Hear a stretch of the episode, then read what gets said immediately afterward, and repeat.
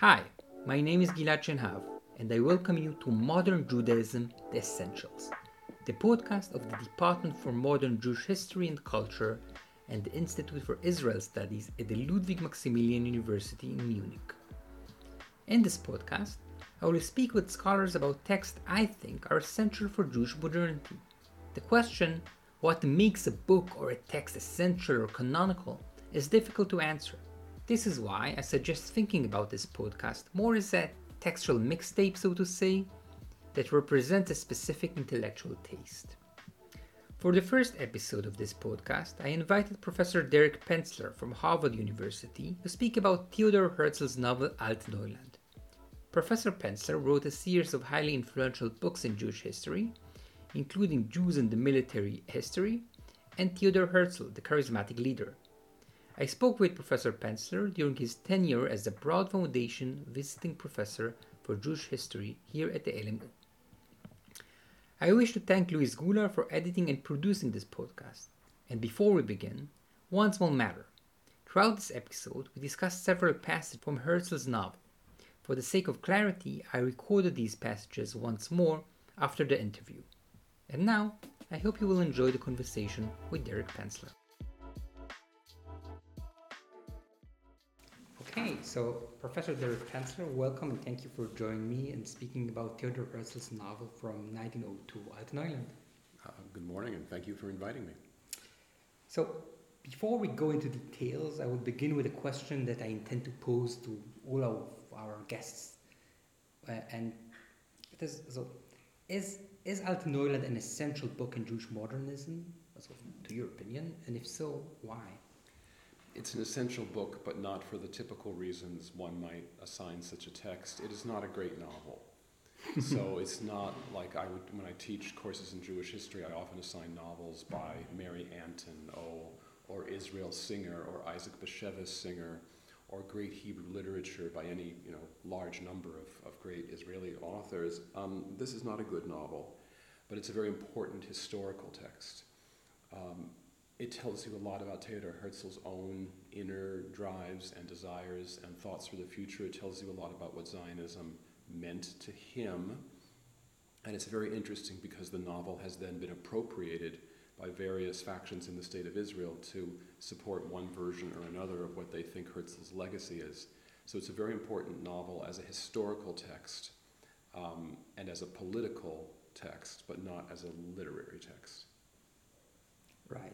So we'll go, we'll go into details and speak about what it exactly means. But first, I wanted to ask you you wrote a biography and multiple articles about Herzl. What brought you to devote so much time to this figure? And why are you also interested in Altneuland as a novel, as a text? Well, eh, since I was interested in the early history of Zionism, and I come from a background in German history. My doctorate was actually in German history. Herzl loomed large. Um, and so uh, I was interested in him from the very beginning for that reason. Also, I was interested in the more technical, managerial, administrative aspects of Zionism, and Herzl loved this sort of thing. Uh, so that interested me. But this was all back in the past. I had no intention of writing a biography of Herzl until I was, I was basically asked to by Yale University Press's Jewish Lives series. And my first thought was, oh my God, you know, do we really need another biography of Herzl? And then they said, well, we'd like you to write it. And I thought, okay, this will be a fun, easy thing to do. And then I started going back into the sources and realized there was a lot that I hadn't thought through and that even some things that weren't known. And then it just became another historical sort of detective hunt, uh, and I enjoyed it very much. Uh, Neuland itself is, as I mentioned a moment ago, it's essential for understanding Herzl. That is, Herzl, there's a colloquial phrase in English to wear your heart upon your sleeve, means you just show your, you show your feelings. And although Herzl himself pretended to be stoic, with the beard and the very grim expression, and, and he cultivated a myth of, of sang-froid, of coolness, in fact, he wore his emotions on his sleeve. And Altneuland is um, is very much uh, indicative of so many things, not just his vision for the political future, but his own personal life is just spilled onto the pages of the novel. It's, it's a bit embarrassing in Mhm. some ways. So the novel has so much importance for anyone who wants to understand Herzl as a person as well as Herzl as a political figure. So it's odd that you have to read a utopian novel, you know, very mechanical in some ways, not, not a great literary work, but in order to really understand the author better. Uh, so no, it is, it is essential to understand Herzl. You know, I'll come back to this probably later, but it's interesting that you say that it's a great novel for understanding Herzl, but you are not saying that it's a great novel in order to understand Zionism at large. No, it's not because Herzl's Zionism was eccentric. I mean, Herzl is, comes, as you know, from a highly assimilated background. He turns to Zionism for reasons of his own, having to do with a personal crisis that he can't quite resolve any other way. Um, he is disconnected from the very people who are his closest supporters, that is, East European uh, Jews who had been involved in the Chovevei Zion movement, the Lovers of Zion movement of the late 19th century. He is Judaically not totally ignorant. Um, you know, he went to a Jewish day school. Well, if I were teaching, if I were speaking now in North America to Jewish students who had gone to Jewish day schools, I would say you, you remember how much you learned about Judaism in Jewish day Mm. school, which is not, not a whole lot. But he did go to a Jewish day school. Um, and he certainly was aware his whole life of his Jewishness, but he was not Judaically literate, and his Hebrew knowledge was virtually nil. Um, and in some ways, he was, again, very far removed from the kind of heartfelt, sentimental, and deeply Judaic Zionism of the Lovers of Zion uh, movement. So, um, Herzl's Zionism, and it's odd because Herzl is revered in Israel to this day as, you know, they call him in Hebrew Chozeh HaMedinah, the visionary of the state. And you see his picture everywhere. But the fact is, his own approach to Zionism was quite unusual. And that's why sometimes for the final exam, I know none of you are taking my class, so I, I can give this away. Sometimes for a final exam, I'll ask students, was Herzl a Zionist? Because he was, but in, a, in an eccentric in an eccentric way. And that's why the novel Altneuland, when it came out, some Jewish readers didn't know what to do with it. Uh, in a way, it's a book written for non Jews. Right. Uh, was it Asher Ginsberg, uh, the Jewish essayist from Odessa who wrote under the name of Ahad Ha'am, one of the people? He hated the book. And he wrote a blistering critique of it as this kind of, you know, he envisions a Jewish future where the Jews are just like everybody else. Well, Herzl wanted a Jewish future where the Jews would be just like everybody else. So, this is why I think the novel is essential for all kinds of reasons, but I wouldn't see it as somehow indicative of the Zionist movement as a whole in the early 1900s. Okay. So, for our listeners who are not familiar with the novel, I will give a brief summary of it. Mm-hmm. So, it's a story about Friedrich Löwenberg, a young Jewish lawyer from Vienna who reaches a sta- state of despair, let's say. And he's in love with a woman who breaks his heart for the not optimal reason of, of, of, of, preferring a richer man or son of, of, of, of, of a wealthy banker. And he's out of money and he's out of a clear purpose in life. And in the peak of his melancholic state, he responds to a very strange ad uh, uh, uh, of someone who's seeking, and I'm quoting, an educated, desperate young man willing to make a last experiment with his life on a desert island. So Friedrich Löwenberg m- meets a man named Kingscourt who offers him to join him for a, a decades long trip to an island in the Pacific Ocean. And Löwenberg immediately accepts the invitation. That's very strange. Why should someone immediately accept such a, such a strange invitation? And uh, uh, uh, before he's leaving, Löwenberg gives some money to a young Jew named David Litvak and uh, to his impoverished on the way to the Pacific, Kingscourt and Löwenberg are stopping in Palestine for a brief tour, and after they see the country in its undeveloped state, they uh, continue to their island where they spent 20 years. In 1923, they decide to return to Europe but make another stop in Palestine. And however, they, they are shocked to learn that, that in the last 20 years, Palestine became a flourishing and prosperous country uh, because of the great effort of the new society, which is some kind of a Jewish Zionist enterprise. Uh, one of the leaders of the new society is no other than David Litvak, the young kid, who takes them uh, on a long and very detailed, extremely detailed tour to the different cities uh, of the new society.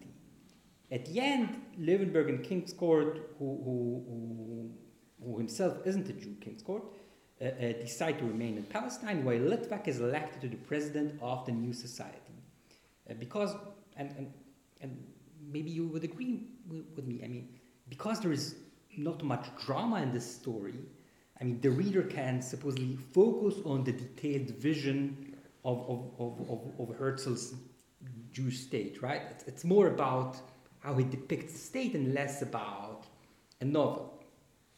Um, well, it's typical of utopian fiction, which was a genre at the fin de siècle. If you look at Edward Bellamy's novel Looking Backward, which was published about 20 years before Altneuland, and then a whole series of um, utopian novels, including one by a guy named Theodor Hertzka, not Herzl, Hertzka. He also was a journalist. He was also, he wrote for the same newspaper that Herzl did, and I wonder if they got each other's mail by mistake. And he was really interested in land reform and in settlement in Africa. And he wrote a book called Eine Reise nach Freiland, A Journey to Freeland. Um, and there was, there, there was a lot of utopian um, fiction of that era that was very mechanical. The idea was to be able to explain a vision of the future, and then the literary aspects were just kind of like the, um, uh, the carrier wave in which the, the, the technical details were, were stored. So that's pretty typical of the era. But I wouldn't discount, even though it's, it's cliched, I wouldn't dismiss the plot itself. I mean, look, it's very autobiographical. Friedrich Lowenberg, Lowenberg is Herzl. Young, depressive, um, looking for meaning in life, heartbroken. Um, Herzl was obsessed with money and with people who were richer than his family, even though his family was well off and he had fallen in love when he was younger with, um, I, won't go into all the details, but he had fallen in love and he was worried that this girl would then get sort of sw- swept away by some wealthier man. He married a woman who was from a much wealthier family than his, and he was very jealous of, of their wealth. Um, and you know, he and the, the, the, man he goes off, the Friedrich Lowenberg goes off to the South Sea Island for 20 years, is um, Kingscourt is a Prussian nobleman, an older man. So you sort of wonder what's going on there. But a Prussian nobleman, and Herzl adored the Prussian nobility. Mm. He wanted, he wrote in his diary, I would love nothing else but to have been a member of the Prussian nobility. He had this, you know, this sense of Redlichkeit and of Tapferkeit and all kinds of German words that end in kite, um, of, of, of um, kind of nobility of character that he admired. And then in, you know, who's this David Litvak? David Litvak is a young lad, was a young lad. Hertz, uh, Friedrich Lowenberg had given his money, had given money to David Litvak's father, who was a beggar um, at the beginning of the novel, or a poor, a poor man at the beginning of the novel. So then now we have David Litvak, who is clearly, all the characters in the novel are based on real people. Mm-hmm. And David Litvak, give the name Litvak, Lithuanian, he's clearly based on David Wolffsohn, who was Herzl's closest ally in the Zionist organization, kind of like Herzl's Stellvertreter. And um, so there's reality there. And then the Litvak's daughter, Miriam, the virtuous Jewess Miriam, who Friedrich, of course, falls in love with, is modeled along uh, the lines of Herzl's own sister, Paulina, hmm. whom sister, who Herzl had loved very deeply and who died of typhus when she was very young. And Herzl mourned his sister for the rest of her life, and he recreated her in Miriam. And so, what happens at the end of the novel is that Herzl, Friedrich Lowenberg, marries his sister, Miriam. I mean, this is getting very Wagnerian, very, you know, Tristan und Isolde here. There's a lot of weird stuff going on in this novel. So, yes, of course, the main stuff we need to talk about is all the technical details. But the plot, and last but not least, who's the villain? The villain is a character uh, who could be a combination of Karl Lueger, the anti Semitic mayor of Vienna, and Ahad Ha'am himself, who didn't like Herzl at all, this character, Rabbi Geyer. Rabbi Geyer is an Orthodox rabbi who doesn't want non Jews to be part of this new society uh, that Herzl envisions. And Rabbi Geyer is, you know, parochial, narrow minded, bigoted. He's the bad Jew. And, and, in a way, he's kind of an anti Semitic figure, he's an anti Semitic stereotype. He's the villain. And Geyer is uh, what? Vulture, right? Or uh, in, in German? Isn't Geyer like a, a hawk or. Yeah, yeah so um, as opposed to Adel or Adel, right? So um, there's a lot there hmm. about Herzl's own life in the novel, even if it's presented in a very cliched way. Um, the characters aren't very deep, but so anyway, we can talk about the technical stuff because that's more important. But but but you say that there is something into it also as a novel that tells something about the character of Herzl, right? There is, yeah, there is, and that's and that's valuable. Um, but most people, when they read it today, they read it because of his economic political vision. Right. So we enter the second part of our conversation, which I called Limud in Hebrew or studying in English, and uh, in which we will read some Herzl together. And I would like to start with the moment in which Löwenberg and Kingscourt are arriving to Haifa, and David Litvak is, is starting to show them around, right? And I'm reading from the translation to English by uh, uh, Lotta Levensohn. So, before they had fully realized what was happening, Kingscourt and Friedrich had David lead them up from the dam to the street level. Only then did they receive a full impression of the wonderful city and its traffic. Before them lay an immense square bordered by the high arched arcades of stately buildings. In the middle of the square was a fenced in garden of palm trees, both sides of the streets running into the square were also bordered with palms, which seemed to be common in this region. The rows of trees served a double purpose. They gave shade by day, and at night shed light from electric lamps which hung from them like enormous glass fruits. This was the first detail which Kingscourt pointed out enthusiastically. Then he proceeded to ask many questions about the great edifices that surrounded the square. David replied that they housed colonial banks and the branch offices of European shipping companies. It was for that reason that the square was called the Place of the Nations. The name was apt not only because the buildings were devoted to international commerce, but because the Place of the Nations was thronged with people from all parts of the world. Brilliant Oriental robes mingled with sober customs of the Occident, but the latter predominated. There were many Chinese, Persians, and Arabs in the streets, but the city itself seemed thoroughly European. One might easily imagine himself in some Italian port. The brilliant blue of sky and sea was reminiscent of the Riviera, but the buildings were much cleaner and more modern. The traffic, though lively, was far less noisy. The quiet was due partly to the dignified behavior of many Orientals, but also to the absence of drought animals from the streets. There was no half beat horses, no crackling of whips, no rumblings of wheels. The pavements were as smooth as the footways. Automobiles speeded noiselessly by on rubber tires, with only occasional toots of warning. An overhead rumbling caused the travelers to glance upward. All the devils shouted Kingscourt. What's that? He pointed to a large iron car running along the tops of the palms, whose passengers were looking down into the street. The wheels of the car were not underneath, but on its roof. It moved along a powerful iron rail. An electric overhead train, explained Litvak. You must have seen them in Europe. So, yeah, it's a very dense description, but in your opinion, what is Herzl trying to emphasize in this first description of the new society, of the new Palestine? Well, I'm not the first person to say this, but Herzl thought that only by moving the Jews out of Europe could they finally become European. So, what he envisions here is a paradise, a Western or Central European paradise that just so happens to be in the Middle East. Um, I mean, it's a Mediterranean. I mean, you think of also just colonial architecture in cities like Algiers, Alexandria. Uh, you know, he's creating um, that kind of vision with the palm trees, but of course, electric light. And note, by the way, that Kingscourt, the older Prussian nobleman, he's always there in the novel to ask questions, to be skeptical, and then to roar his approval, because Herzl wants the approval of a Gentile.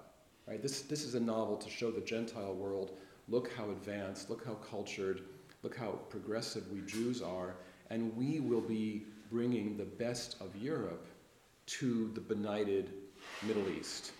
Um, and Kingscourt is there to basically say, You Jews are wonderful.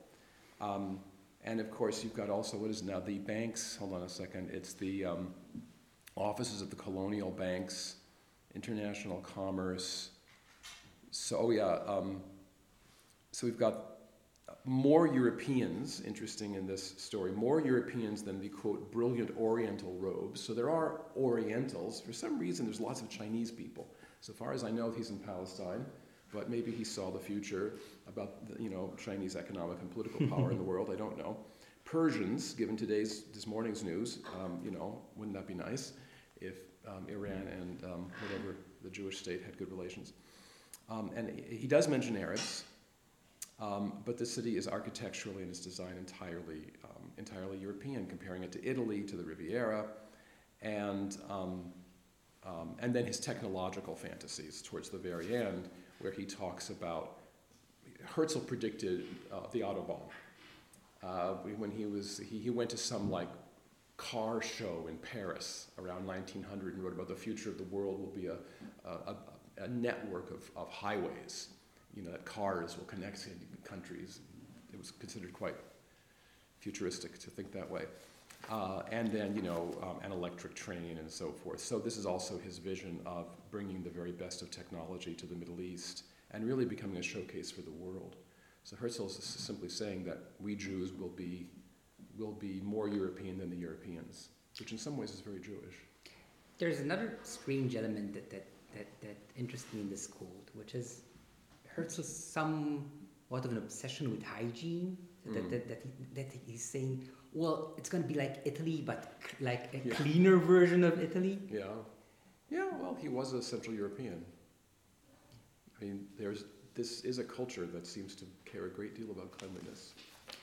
And it, it's also maybe an attempt to, to, to, to display a cleaner depiction of the Orient also. I mean, that, that, that, that one, if one imagines the Orient in the beginning of the 20th century, right. imagines some kind of a hectic city. And filthy. And filthy. And schmutzig, yeah. Exactly. I yeah. mean, and he's saying, no, it's going to be very, I mean, very clean. Well, and the people in it, including the Jews, because a classic anti-Semitic stereotype is the dirty Jew. Right. S- smelling of garlic, reeking old clothes, you know, the filthy Jew. And this is a world where the Jews are actually the cleanest of the clean, and they produce this clean society and clean streets and clean people.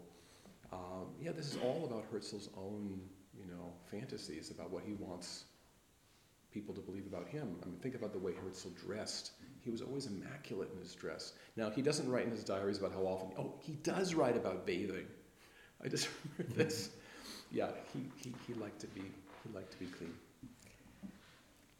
Okay, so I, I want to move forward to one of the more puzzling scenes of the novel, in which Litvak is taking his guests to the opera house to watch an opera about no other than the false messiah Shabtai Tzvi. And I will read some passages from it. The curtain went up, showing a public square in Smyrna, the rising prophet surrounded by his first disciples. Kingscourt asked Miriam to explain the theme of the opera. This Shabtai Tzvi, whispered the girl, was a false messiah who appeared in Turkey in the 17th century. He succeeded in creating a large movement among the Oriental Jews, but in the end he himself became a renegade from Judaism and ended ignominiously. Kingscourt nodded his understanding of the story. I see, a wretched fellow. Of course, that would make a good theme for an opera. A group of opposition rabbis stood near the synagogue and the public square, singing angry courses after the pseudo Messiah and his friends had left the stage. A young girl devoted to the prophet rebuked the belligerent mob in a long aria. The anger of the people then turned against this rash defender, and had not Shabtai suddenly returned, it would have gone ill with her. Even his enemies were overwhelmed by the personality of the leader of the masses. They withdrew before him timidly. The maiden threw herself at his feet. He lifted her gently and sang a duet with her after the operatic custom. The act was brought to an effective close by the proclamation of a rabbinical ban against Shabtai, who declared that he and his friends would leave Smyrna. The girl implored him to take her with him. She would follow and serve him wherever he went. The curtain fell. During the intermission, they discussed the florid hero of the opera. That swindler will go far, commented Kingscote. I can imagine that. He seems to have been a dreamer originally, said Sarah. He became dishonest only after he had a following. Miriam seemingly quoted Goethe's saying, Crucify every visionary in his thirtieth year, for once he knows the world, the deceived will turn deceiver. But it's strange, said Friedrich, how such adventurers are always able to win the people's confidence. There seemed to be a profound reason for that, remarked David. It was not that the people believed what they said, but rather that they said what the people believed. They suited a yearning, or perhaps it would be more correct to say they sprang from the yearning. That's it. The longing creates the Messiah. You must remember what dark days those were when a Shabtai and his like appeared. Our people was not yet able to take account of its own situation, and therefore yielded to spell off such persons. It was only at the end of the 19th century, when the other civilized nations had already attained a self consciousness and given evidence thereof, that our own people, the pariah, realized that its salvation lay within itself, that nothing was to be expected from fantastic miracle workers. They realized then that the way of deliverance must be paved not by a single individual, but by a conscious and alert folk personality. The Orthodox too realized that there was nothing blasphemous in such a view.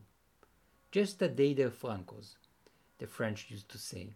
God works through the Jews, said our truly pious ones, who did not permit intriguing rabbis to steer them up. God Himself, in His inscrutable wisdom, decides what instruments will serve His ends. Such was the sensible reasoning of our pious Jews when they threw themselves enthusiastically into the national enterprise of restoration. And so the Jewish nation once more raised itself to nationhood. Bravo, roared Kingscote. I will begin by asking, why on earth does Herzl need Shabtai in the middle of his novel? This is the most revealing, I think, the most revealing and important passage in the novel in terms of understanding Herzl's political vision and his understanding of himself as a political leader. This is all about him. This is all about Herzl because Herzl compare he writes about Shabbatai Tzvi in his diary six years previously. Herzl addresses a, um, a group of workers in London's East End he speaks German. He doesn't know Yiddish. They know Yiddish. They don't know German, but they understand each other. and Herzl writes in his diary, I feel my legend rising. I feel my legend being created. Um, I feel the mists of fame, you know, enveloping me. And he compares himself to Shabbatai Tzvi. And he's aware of his power, his charismatic power. And he says, I must not misuse that power. So Herzl sees himself as a Shabbatai Tzvi like character. He's charismatic, he has a mission, he is opposed by the forces of tradition, and there's always that moment where a great hero can become a villain, right? A, a charismatic leader can let power go to his head. And I, this is a rare moment also for Herzl of um, real self understanding. You know, Miriam quoting Goethe's from Faust crucify every visionary in his 30th year, right? Because Christ begins his mission when he's 30. Mm-hmm.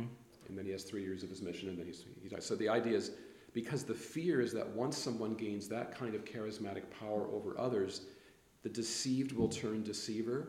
This is something that terrified Herzl. And he was writing about this ever since he was a young journalist. In his first stories, he wrote about the problem when someone who's an innocent victim of deception winds up becoming a deceiver themselves. Because Herzl was obsessed with honor and authenticity, and he was always worried that he himself would become a dishonorable person, a liar, a cheat.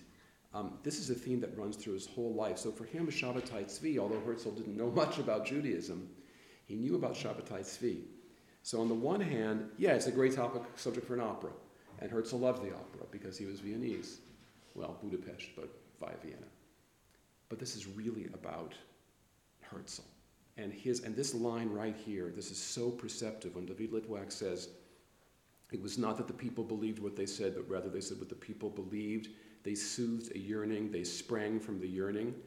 Herzl here is anticipating cultural theorists in the 1990s and 2000s who wrote about charisma as a dialogic process that depends really very much on the audience. So let's say Herzl was charismatic in his time and place. If Herzl walked into this classroom today, he would probably be just dismissed as a crank.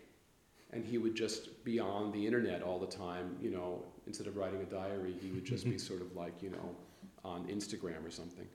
Um, but Herzl was the right person at the right time where certain Jewish people needed a leader like him. And he understood that. He understood that his charisma was situational. I mean, this is a remarkably um, perceptive passage of the novel. So the thing about Herzl is, in some ways, he was so superficial, and in other ways, he was really quite deep. And I think that's what this passage shows. I think that one of the interesting aspects of this passage is that, that it somehow foresees much of the critique against Zionism afterwards, right? I mean, we see after Herzl's death how Rav Kook is depicting him as a Mashiach ben Yosef, a Messiah, the son of Joseph. Right. But afterwards, and in, in, in radical, ultra Orthodox branches of Judaism, we see rabbis, such as the Satmar rabbi, who actually defined Zionism as an extension of Shabtai Tzvi. Right. right. And I think th- that's the fascinating part that, that he sees how, how, how, how what he's doing at the beginning of the 20th century can be used against him afterwards. Well, he's aware of opposition to Zionism coming from Orthodox circles because Herzl himself was trying to win the support of Orthodox Jews for Zionism. You know, there was a small body of Orthodox rabbis who supported Zionism, but Herzl was very well aware of the opposition to him, and although he didn't know Hebrew, he had Hebrew secretaries, you know, people who knew Hebrew.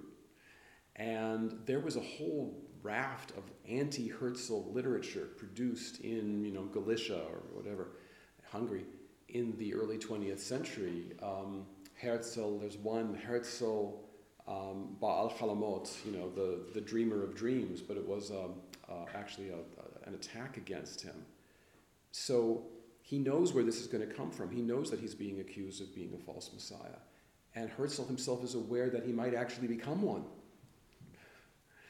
Uh, but he sees Zionism in and of itself as pure. I mean, the cause is not, mm. is not false. Uh, he thinks it's, it's necessary. So, um, but you're right. I mean, not just the Satmar, lots of our ultra, I mean, most Orthodox Jews thought that Zionism was an Narishkeit.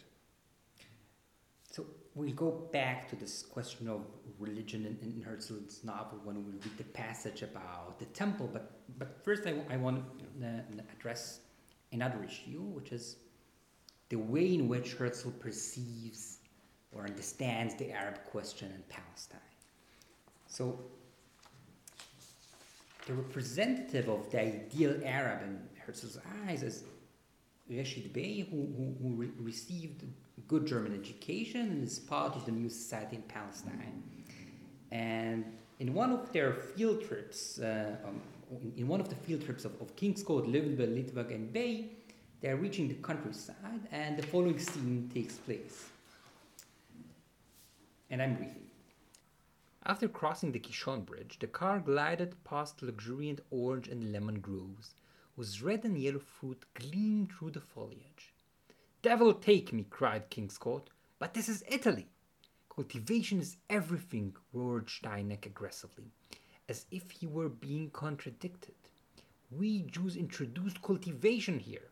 Pardon me, sir, cried Rashid Bey with a friendly smile, but this sort of thing was here before you came. At least there were signs of it. My father planted oranges extensively. He turned to Kingscourt and pointed to a grove at the right of the road. I know more about it than our French Steineck, because this used to be my father's plantation. It's mine now. The well tended grove was a beautiful sight, the ever blooming trees bore flowers, green and ripe fruit simultaneously. I don't deny that you had orange groves before we came, thundered Steineck. But you could never get full value out of them. Rashid nodded. That is correct. Our profits have grown considerably. Our orange transport has multiplied tenfold since we have had good transportation facilities to connect us with the whole world. Everything here has increased in value since your immigration. One question, Rashid Bey, interrupted Kingscourt. These gentlemen will pardon me, but you are much too modest. Were not the older inhabitants of Palestine ruined by the Jewish immigration? And didn't they have to leave the country? I mean, generally speaking, that individuals here and there were the gainers proves nothing. What a question! It was a great blessing for all of us, returned Rashid. Naturally, the landowners gained most because they were able to sell to the Jewish society at high prices, or to wait for still higher ones. I, for my part, sold my land to our new society because it was to my advantage to sell. Didn't you say a moment ago that those groves we passed were yours? To be sure. After I had sold them to the new society, I took them back on lease. Then you shouldn't have sold them in the first place but it was more advantageous for me, since I wished to join the new society, I had to submit to its land regulations. Its members have no private property in land. So, I think it's pretty easy to read this and, and other similar passages that are, are similar passages throughout the novel as proof for Herzl's, let's say, lack of understanding of the Arab population and his, let's say, general Orientalist approach. But I'm interested to hear from you if there's also a different way of reading it, not only as a colonial Orientalist cliche. Oh, I think it's a complicated text. Yes, it's obviously Western centric. Devil take me, this is Italy. You know, if Herzl loved Italy so much, he should have set up a Jewish state in Italy. Um, and there's actually a very interesting pushback here by Rashid Bey when he says, you know, you folks didn't introduce citriculture. We did. And, and he's right. I mean, there was a flourishing citric, uh, citriculture industry in Palestine from the 1850s onward. Herzl knew this. It's funny, this is a guy who knew nothing about Judaism, but he knew a lot about plants because Steineck in real life was a guy named Otto Warburg, who was a botanist and he was a close ally of Herzl's in the Zionist movement. And when Herzl went to Palestine briefly in 1898, he took with him on the, on the steamship a bunch of books about Palestine's flora and fauna. Nothing about Islam, nothing about Jerusalem, nothing about Arabs, no, but he knew a lot about trees. And, um, but he was right. I mean, Arabs had introduced citriculture. And it is also true, and this is where Herzl was really ahead of his time, that the Zionists did increase citriculture and they increased the production of oranges and all this. So, I mean, that's actually true. And there is a vision here, more important, that Rashid Bey, yes, he speaks German with a slight northern accent, by the way. It says that he, he, was, he went to university in Hanover. So that's, any of you are from Hanover, you can take pride in that. Um, but we know that he's a traditional Muslim from elsewhere in the novel. He has a, a, a wife who is veiled. When she's outside, she uh, uh, leads a traditional Muslim life, and he is a member of the new society. And the idea is that the new society is open to all people, um, regardless of their ethnicity, nationality, religion, whatever, as long as they are productive members of society. Um, there are Jews who aren't allowed to be members of the new society. This is not like the state of Israel where Jews as such are preferred over non Jews In Herzl's vision, like let's say if you're a stockbroker, which Herzl had, very little respect for stockbrokers, so peop- those people are not allowed in the new society. You could be a Jewish stockbroker, you're not allowed to be a member. So Rashid Bey has more privileges than some Jewish person who Herzl believes engages in a non productive occupation. So this is in some ways not colonial reading, it's a reading of a world in which Jews and Arabs are truly um, on equal terms. And you can see Herzl working through a bit of a, uh, an interesting leitmotif. When Kingscourt says, Weren't the older inhabitants ruined? Didn't they have to leave the country? Herzl wrote when he was in a kind of a manic frenzy in 1895, he wrote in his diary that we will expel the natives, the poor natives, from the country. But then a few years later, he had an exchange with the former mayor of Jerusalem about Zionism. And the former mayor of Jerusalem writes to Herzl, you know, you Jews have a very profound connection to Eretz Israel, and we feel sorry for you, but Palestine is now inhabited, you know, and you really can't set up your homeland here. And Herzl writes back, Whoever said I would expel you? No, actually, the guy in his letter never mentioned expulsion. So I think Herzl's got this idea in the back of his mind, but what he really wants, and certainly by 1902, because he's now been a Zionist leader for six years, what he really wants is this kind of society where the Jews and the Arabs are functioning as, um, as equals. You know, you can read it as paternalistic and Western centered and all of that, which of course it is. Uh, but it's a, it's a liberal vision. I think we can see from this quote and also from this correspondence that you just mentioned between Herzl and Yusuf Dia al-Khali, the former yeah. mayor of, of Jerusalem, that he's very much occupied with the question of ownership. I mean, mm. what will happen when Jews will own the land? Right. Right? And in this regard, he also foresees some of the problems that will pop up in, in, in the future, right? What are we doing when the Jews will buy land and, and what will be the status of Arabs in this situation? Yeah.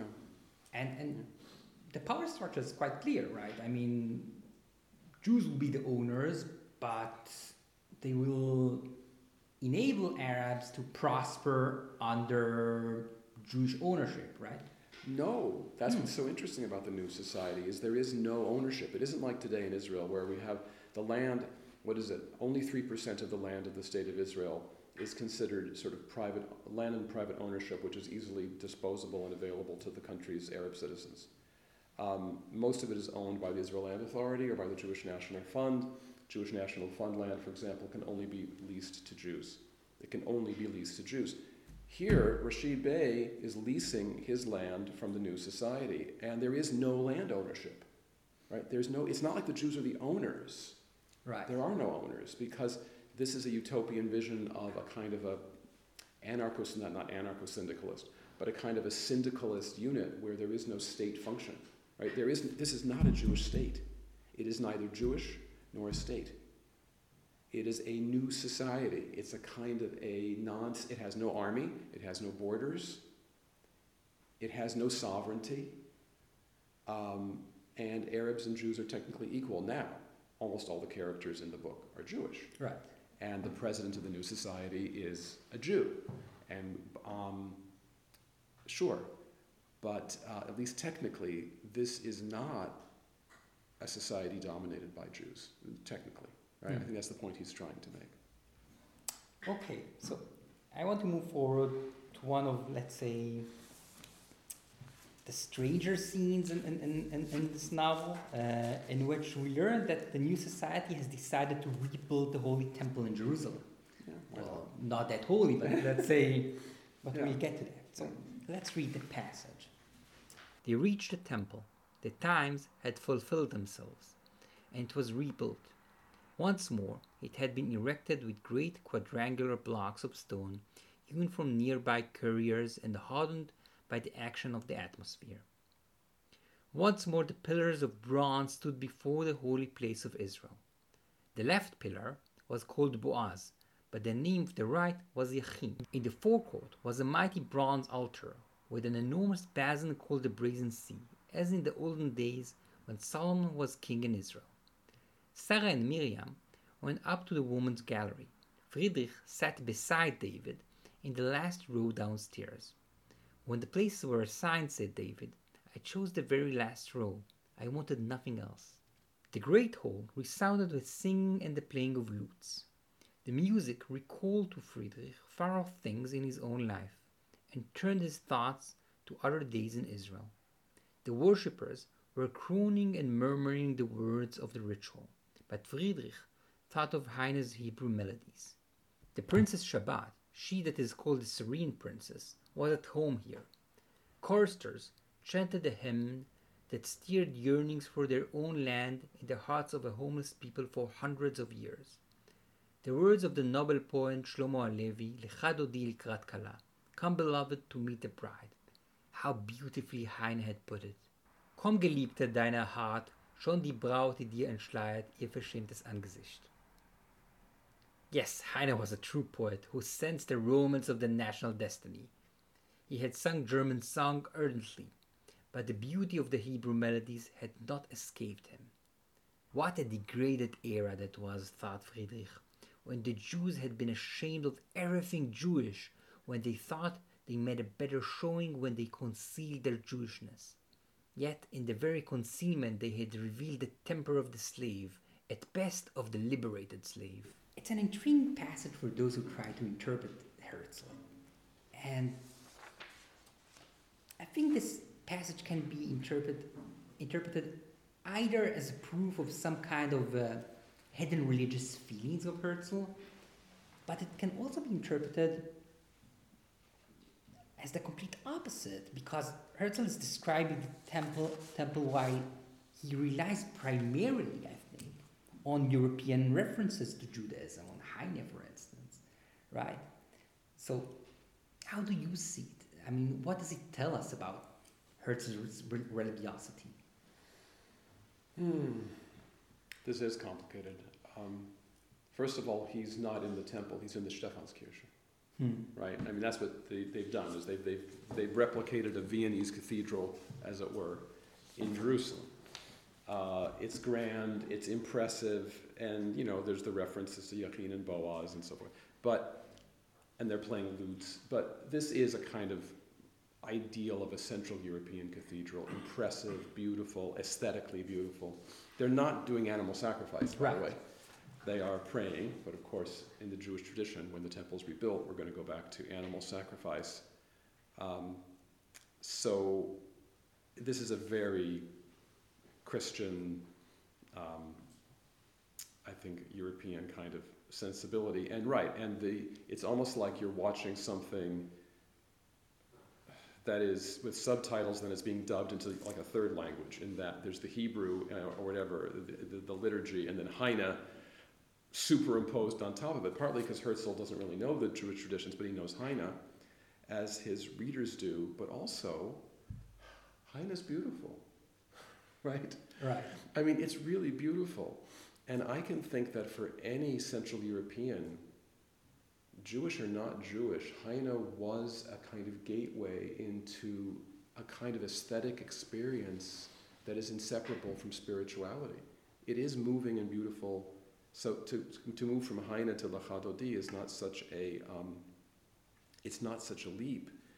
And the very last paragraph here could have been written by Ahad Ha'am, uh, who writes about on slavery and freedom. Mm-hmm. That the Jews, you know, the whole idea of Zionism is to be proud of one's Jewishness, to not hide one's Jewishness, uh, revelation rather than concealment, and to achieve liberation. And what's going on in the scene, although it is a bit odd, it's actually very beautiful. It's, it's empowering. It's that Friedrich finally feels at home with himself in this cathedral like temple and with the Heinrich Heine melodies. Again, he has never felt more Jewish because finally he can be truly European. He's finally in a place where he can love Heine and not feel um, self conscious uh, about it. Now, what does this tell us about Herzl? I mean, Herzl was not religious in any conventional sense of the word. He didn't believe in the God of Israel. He was not observant of any of the commandments. Um, but as he aged, and he wrote this book just two years before he died, uh, he had a spiritual side to him. Uh, and I think that for a person of his type, aesthetics and spirituality are inseparable. Um, you know, for him, the, I'm sure the, it gets back to Shabbatai Tzvi, the opera was probably the most spiritual experience he ever had. But what I think is intriguing is the fact when you read passages throughout this text about technology, let's say, I mean, you can see that Herzl is very knowledgeable. He made good research before writing this text. Yeah. But it seems that here, well, he didn't do much of a, of a research before writing this, this, this, this, these passages about the temple. He read Right. his, his Heine, but I mean, he could have made equivalent research Yeah. in, with regard to the temple, right? You know what it reminds me of? Um, so I grew up in Los Angeles, uh, although I try to put that behind me. But I grew up in Los Angeles, and my family was sort of on the outskirts of the what we call the industry, show business. And uh, I've a very unusual background for someone with a career in Jewish studies, but um, Hollywood is filled with. There's lots of films and television shows that involve Jewish characters, Jewish holidays, and Jewish events and they get it wrong. I mean, the most blatant errors, and the screenwriters themselves are, I mean, not always, but, well, you know, they, they, can, they, they might be Jewish. Um, there's a lot of Jewish people in Hollywood who you would think might pick up the phone and call a professor at UCLA or call a rabbi or Google it, and they don't. Hmm. They just don't. And they do so much research on, like, they want to find out what kind of car this person would have been driving in 1952, and they get the clothing just right. They cast actors who look like obscure historical characters whom no one would recognize. But the most basic things about Judaism, they just, and either they're working through some kind of shame or they just think, I know it because I'm Jewish. I just, I know it. And because, you know, and, and it's, it, it's a mystery to me. And I think Herzl's doing the same thing here, where he, um, he simply doesn't want to go there, right? He has his sort of vision of what Judaism is or should be, and he doesn't want to look into it anymore. He'd much rather read a book about plants, Hmm. right, or about Brazil, right, than about, say, rabbinic Judaism. Right. But it's also a statement of saying, this is my temple. I mean, it's my vision of a temple, and I don't really care, I mean, how it should have been built according to religious law. It's my temple. It's my temple, and I'll cry if I want to. It's an old song. It's my party. Um, and for him, I mean, look, does he really want to see the temple rebuilt and animal sacrifices restored? Of course he doesn't. But um, it's enough for him to create a kind of Judaic cathedral where people can recite Heine. Hmm. what, what could be better? Okay, so I want to take a quick look at the epilogue to Altneuland. And I'm reading. But if you don't wish it, all this that I have related to you is and will remain a fable. I had meant to compose an instructive poem. Some will say it contains more poetry than instruction. That it has more instruction than poetry will be the verdict of others. Now, dear book, after three years of labor, we must part, and your sufferings will begin. You will have to make your way through enmity and misrepresentation as through a dark forest. When, however, you come among friendly folk, give them greetings from your father. Tell them that he believes dreams are also a fulfillment of the days of our time on earth. Dreams are not so different from deeds as some may think. All the deeds of men are only dreams at first. And in the end, their deeds dissolve into dreams. Yeah, it's a good epilogue, I would say. Beautiful. Yeah. Following this remark by Herzl, I mean, about how we should read or how we can read Altneuland, I will ask you is the novel a utopia or a practical pro- uh, or a practical program, an instructive poem? Well, as he says here, you know, the, what's the balance between poetry and instruction? It'll be up to the reader to, um, to decide. Um, I mean, the novel is a vision, and it's a vision based on technology, some of which existed at the time and some of which didn't. You know that he predicts the internet in the novel. He says, "Oh, people are reading the electronic newspaper.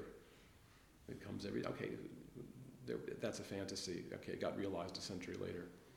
it is a utopian novel in many respects, not just the technology. Again, it's a society without a state. It has no police. It has no violence. It has no proper prisoners. also. It does. It has these prisoners who are being Yeah. reformed, and yeah, um, it it is a utopia, but it's it's like he says, it's a dream, it's a vision, it's a way forward, and this is just so typical of Herzl again, of his personhood. Dear book. After three years of labor, he loved this book. I mean, he really this was his Lieblingskind. He loved this book, um, and he Herzl had a persecution complex. Your suffering will begin. You will have to make your way through enmity and misrepresentation. Right? People will not appreciate you. People will say you're a bad book. Like a Khara'am. um, and yet, obviously, Herzl believes in this book. Um, and that Herzl did see himself as a dreamer and a person whose dreams would not be fulfilled in his own life. I mean, that's something he made clear in his writings and his uh, speeches quite quite often. Um, yeah, he was he was a visionary. He compared himself. He wrote a, a, a short story once uh, called the um, was this uh, das die lenkbare Luftschiff or something. What is it called? Like a, a dirigible in English. Mhm. It's lenkbare Luft Luftschiff, I think in German, an airship. Yeah. Anyway, and he the, the, the story is about an inventor who, who creates this beautiful magical flying invention. Everybody thinks he's crazy. And anyway, Herzl wrote a lot about visionary men whom other people dismiss as crazy Mm. because he himself teetered on the edge Yeah.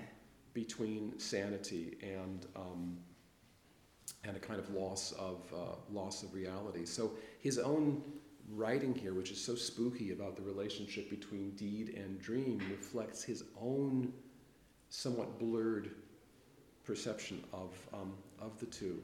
But he was a Baal Halamot. I mean, he clearly was, even if he didn't really understand the full meaning of the Joseph story. Um, so I think again, it's a it's a very beautiful epilogue in terms of understanding him as a human being uh, and the relationship between his vision and its eventual um, uh, fulfillment.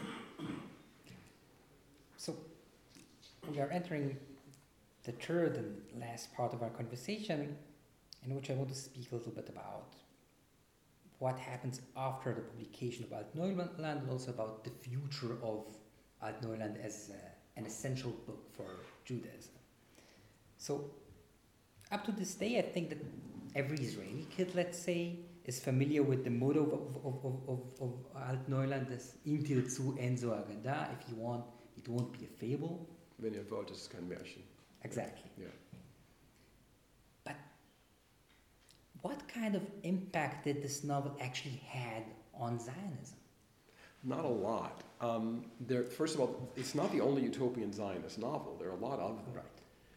that were written before, not that many after. The ones before were written mainly by Eastern European Jews. They're much more about a society where people are, are kind of wandering around reciting Hebrew poetry. So they're, they're much more centered around Hebrew revival.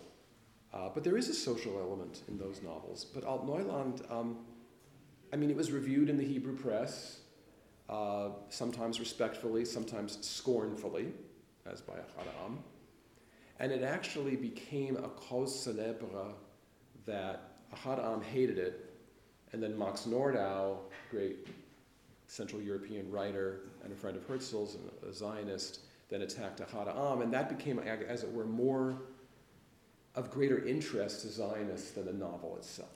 Hmm. I don't know how widely Ad was read before the State of Israel was created, but I think that Altneuland, since 1948, is a little bit like his pamphlet Der Judenstaat. Anyone in Israel who goes through the school system will know a few sentences from Der Judenstaat, but nobody reads the whole thing. And if you did, you'd be shocked because most of it is a very technical, dry details about uh, transferring Jews to their new homeland. How many people actually read Altneuland in the state of Israel? I mean, do you do you have to read Not the novel? It's not like for the No, or something, you have to read it. No. Yeah, they might prefer it that way. Um, so I think, but but it, but the, the idea of the new society, the idea of a technological utopia, if you're left wing, the idea that Jews and Arabs are equals. If you're right wing, the idea that the temple is rebuilt. Right? People take from Altneuland what they want and they throw out the rest. Right. And, and the same thing with der Judenstaat. They take what they want and they throw out the rest. So maybe the last question, as you are an historian, but I wish to end our conversation by asking you about the future of Altneuland. This book was published 121 years ago, but it is part of Zionist and Jewish thought. And I wanted to ask you, what will be the future of Altneuland? Will people read it, to your opinion, in the future? Will they reinterpret it, or will it be pushed aside? Well, I hope it's not pushed aside. Like I said at the very beginning, there, there is real value in reading books that might not have the, you know, the highest literary value. This is a invaluable primary source.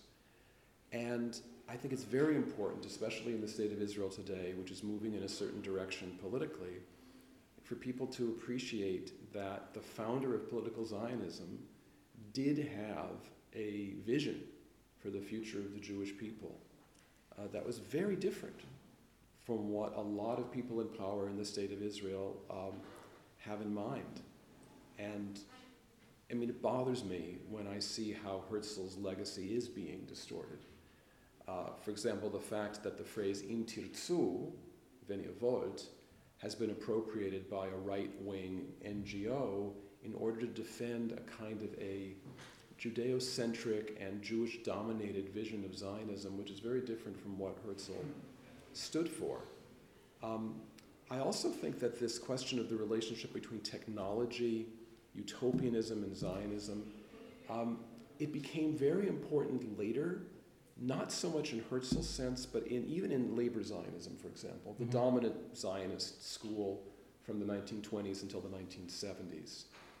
The idea of the kibbutz, the idea of collective agricultural settlement, had its own technophilic vision. I lived on kibbutz for a year and they were all very proud of their machines. Mm. They had the finest machinery from Switzerland to um, manufacture plastic goods. And I remember when the machines broke, they brought in some guy from Switzerland. I was the only person who could talk to the repairman. so they brought me in to talk to this little Swiss guy. And they were clearly very proud of their technological um, advances. Right. The fact these eyeglasses that I'm wearing with these lenses, these were made on kibbutz Shamir. Hmm. Okay, so and today we have the vision of Israel as startup nation and high technology and all of that, which sustains the Israeli economy. Herzl predicted all of this, but he predicted it based on also social equity, mm. uh, which is so. I feel like we, we're, we're getting part of the equation today, but not the other part. So I, I, I hope that people will continue to read Altneuland. Um, and if parts of the novel are a little cliched, and it's you know, then you read those parts quickly there's still lots of great things inside this book. Professor Derek Penslar, thank you very much for this conversation. I enjoyed it very much. Well, thank you. It's been a pleasure.